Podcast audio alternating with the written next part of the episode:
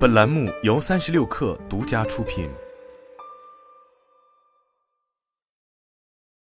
本文来自新浪科技。丰田汽车发布了二零二二年四月一二月合并财报，财报显示，其净利润比上年同期减少百分之十八，为一万八千九百九十亿日元。在产量计划方面，丰田已将财年的产量目标从去年十一月的九百七十万辆下调至九百一十万辆。这样的业绩并不令人意外。长期以来，丰田确实轻视了新能源电动车的崛起与发展，其领导层曾在不同场合均对新能源进行过诋毁，这也使得丰田成为了全球前三市值车企中电动车技术储备最差的一家。近三年，丰田似乎意识到了错误，曾在一年多前宣布发布三十款 F 车型，但却因故障不断被诟病。据丰田此次公布的二零二二年合并财报，二零二二年四月负一二月。丰田营业收入增长十八，增至二十七万四千六百四十亿日元。这项数据高出了专业数据分析师的预期。然而，营收增长的同时，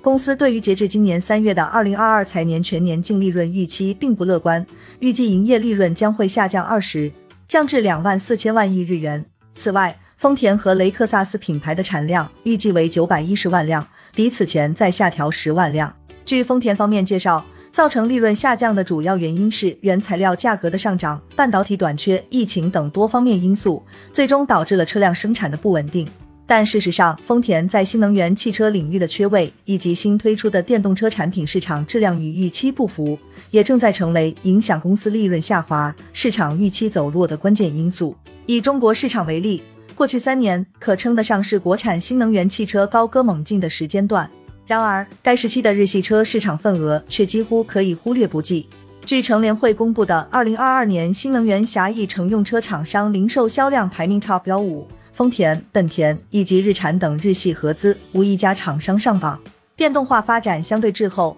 在很大程度上拖累了日系车企的整体表现。由于日本政府高度鼓励新能源汽车发展，在电动汽车方面的支持力度不够，技术路线选择的不同。直接导致了大多数日系车企在电动新能源汽车领域的布局缺位。如今电动车获得了市场的普遍认可，选择了氢能源车的日企自然也受到了影响。有资深汽车行业观察者对新浪财经表示，具体到丰田本身，在国内造车新势力们已经推出多款车型的背景下，丰田这一家多年效率位居全球第一的汽车厂商，刚卸任丰田社长职位改任会长的丰田章男，卸任前丰田汽车长实权者。却利用一切机会，在各种场合表达自己对于电动车的反感，称电动车并非真正的环保，而公司对于电动车的布局也迟迟未做跟进。直到二零二一年底，当特斯拉等电动车企的崛起基本奠定了电动车市场发展格局，迟迟不见动作的丰田汽车才仓促发布了包括雷克萨斯品牌在内的十六款纯电车型，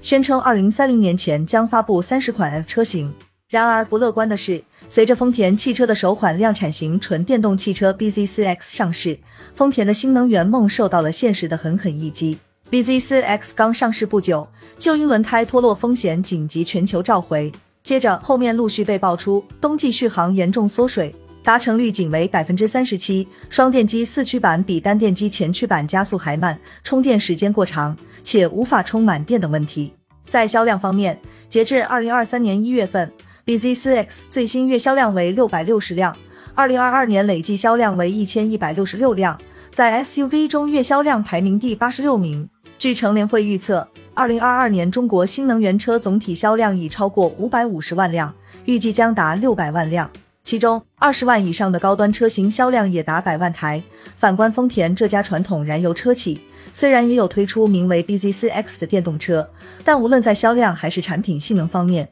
均表现平平。在中国车市，日系车一直占据着较为重要的地位，是较为主流的车系之一。其中，丰田、本田等日系品牌在国内车市长期有着优秀的销量成绩。不过，意外的是，据二零二二年各日系品牌公布数据，其中国区年度销量均呈现出了不同程度的下滑趋势。尤其丰田汽车，二零二二年丰田汽车在中国车市的累计销量为一百九十四点零六万台，与二零二一年相比。丰田汽车在中国车市的销量下滑百分之零点二，这是丰田汽车近十年来中国市场出现首次销量同比下滑。出于对丰田发展处境的担忧，一位汽车行业业内人士感叹道：“二零二二年是丰田汽车过去十年里最差的一年，但可能也是未来十年里最好的一年。事实上，对于电动新能源车领域布局的迟缓，丰田汽车并非没有察觉到。今年一月二十六日，丰田汽车宣布，公司实际掌权者丰田章男将于四月一日起卸任丰田汽车社长，